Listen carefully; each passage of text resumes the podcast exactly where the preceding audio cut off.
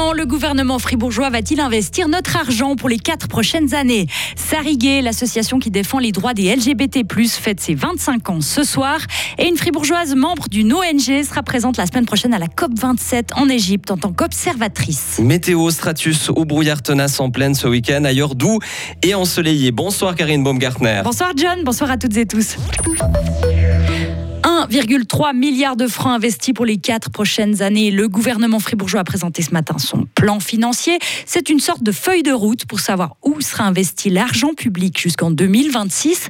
Parmi les projets concrets, il y a le chantier de la bibliothèque universitaire, le déménagement de la prison centrale ou encore le nouveau musée d'histoire naturelle. Mais à quel point ce plan est réalisable? Jean-Pierre Sigan, ministre en charge des Finances. Le plan financier incorpore du mieux possible euh, une certaine marge de manœuvre liée aux incertitudes comme résultat de ces incertitudes l'augmentation de l'inflation. On a complètement euh, changé évidemment le plan en fonction de ça. On est presque à 100 millions liés à l'indexation sur l'ensemble euh, du plan. Après, on a une situation la plus rationnelle en fonction de ce que l'on sait maintenant. Et puis, il faudra être très vigilant année après année. Et puis, c'est sur le budget, évidemment, année après année qu'il faudra travailler. Le syndicat des services publics de son côté critique ce plan, il le juge trop austère. Pour le SSP, le nombre de nouveaux postes prévus dans l'administration est trop faible et il y a aussi trop peu de mesures pour attirer de la main-d'œuvre qualifiée. L'association Sariguet fête ses 25 ans aujourd'hui. Les 70 membres organisent une petite fête ce soir pour célébrer cet anniversaire.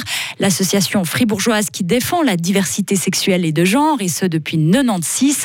À l'époque, l'idée était de créer un espace de parole pour les communautés homosexuelles. Le but était aussi aussi de faire de la prévention contre le sida. Le contexte était bien différent de celui d'aujourd'hui. Le local de Sariguet était décentré au Nègle. Les membres se faisaient très discrets pour s'y rendre. Comme se souvient Ricardo Comazzi, il est membre du comité depuis le tout début de Sariguet. Même à l'époque, aller au Nègle, qui était bien caché, c'était déjà bien compliqué.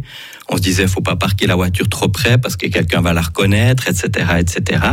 Et puis euh, maintenant, vraiment, on a opté quand on a dû choisir un nouveau local pour être visible et être en ville. Donc nous sommes donc à la rue du Tilleul, en basse-ville, et visible de tous et de toutes. Interview complète avec l'un des tout premiers membres de Sariguet à réécouter en podcast sur frappe.ch. Un jeu vidéo fribourgeois en lice pour décrocher un prix au Swiss Game Awards. C'est ce soir la cérémonie qui a lieu à Zurich pour récompenser le meilleur jeu vidéo du pays. Parmi les neuf sélectionnés, le studio bullois Momopai qui a créé le jeu d'action Captain Velvet Meteor, un jeu qui a été développé par l'éditeur de manga Sushei Games qui possède notamment les séries de manga Dragon Ball Z, Naruto ou encore One Piece. Ailleurs en Suisse, après les maçons romans, c'est les Suisses allemands qui protestent à leur tour. Depuis 6 heures ce matin, les chantiers sont à l'arrêt dans tout le canton de Zurich. En tout, 15 000 maçons sont descendus dans les rues en Suisse pour réclamer de meilleures conditions de travail alors qu'on parle beaucoup de la succession de Simonetta Sommaruga. D'ailleurs, on attend encore une candidature peut-être romande cet après-midi avec Elisabeth Baumschneider.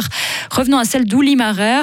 La commission de sélection de l'UDC recommande un ticket avec deux candidats, mais ils sont encore cinq en lice. Le grand favori Albert Rushti, puis le bernois Werner Salzmann, le zurichois Hans-Uli Vogt, la Michel Bleuschliger et le zougois Heinz Stenler.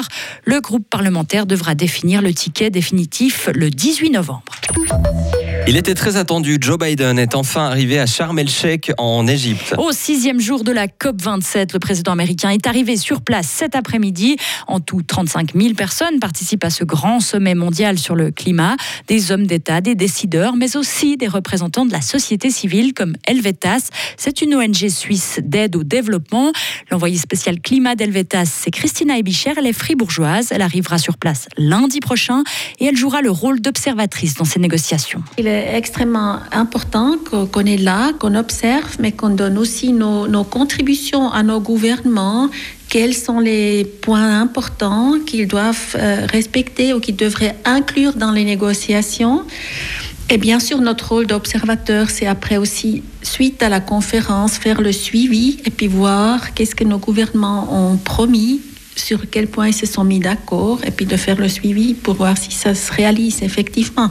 Donc il est important de savoir que c'est pas simplement la conférence en tant que telle, sinon c'est vraiment un processus, c'est aussi entre les conférences d'une année à l'autre, il y a beaucoup de travail qui se fait au niveau des gouvernements mais aussi au niveau des organisations civiles. Christina Ebicher restera sur place en Égypte toute la semaine prochaine. Elle participera à des ateliers d'information, à des échanges avec des représentants d'autres pays et rencontrera aussi la délégation officielle suisse. Nouveau revers cinglant pour Moscou. L'armée ukrainienne annonce qu'elle est entrée dans Kherson après le retrait de 30 000 soldats russes. Le ministre de la Défense appelle les militaires russes encore sur place à se rendre immédiatement. Cela faisait depuis huit mois que la ville de Kherson était occupée par l'armée du Kremlin.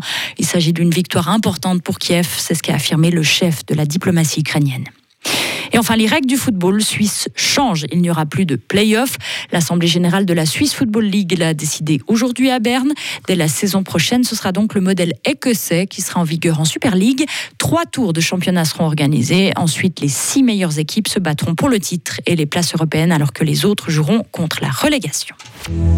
Retrouvez toute l'info sur frappe et frappe.ch.